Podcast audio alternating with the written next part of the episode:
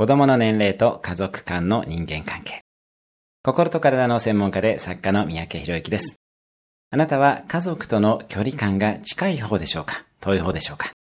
家族との距離感はそれぞれの家族や個人間で決めれば良いものであり、近い方が良いとかは実は特にありません。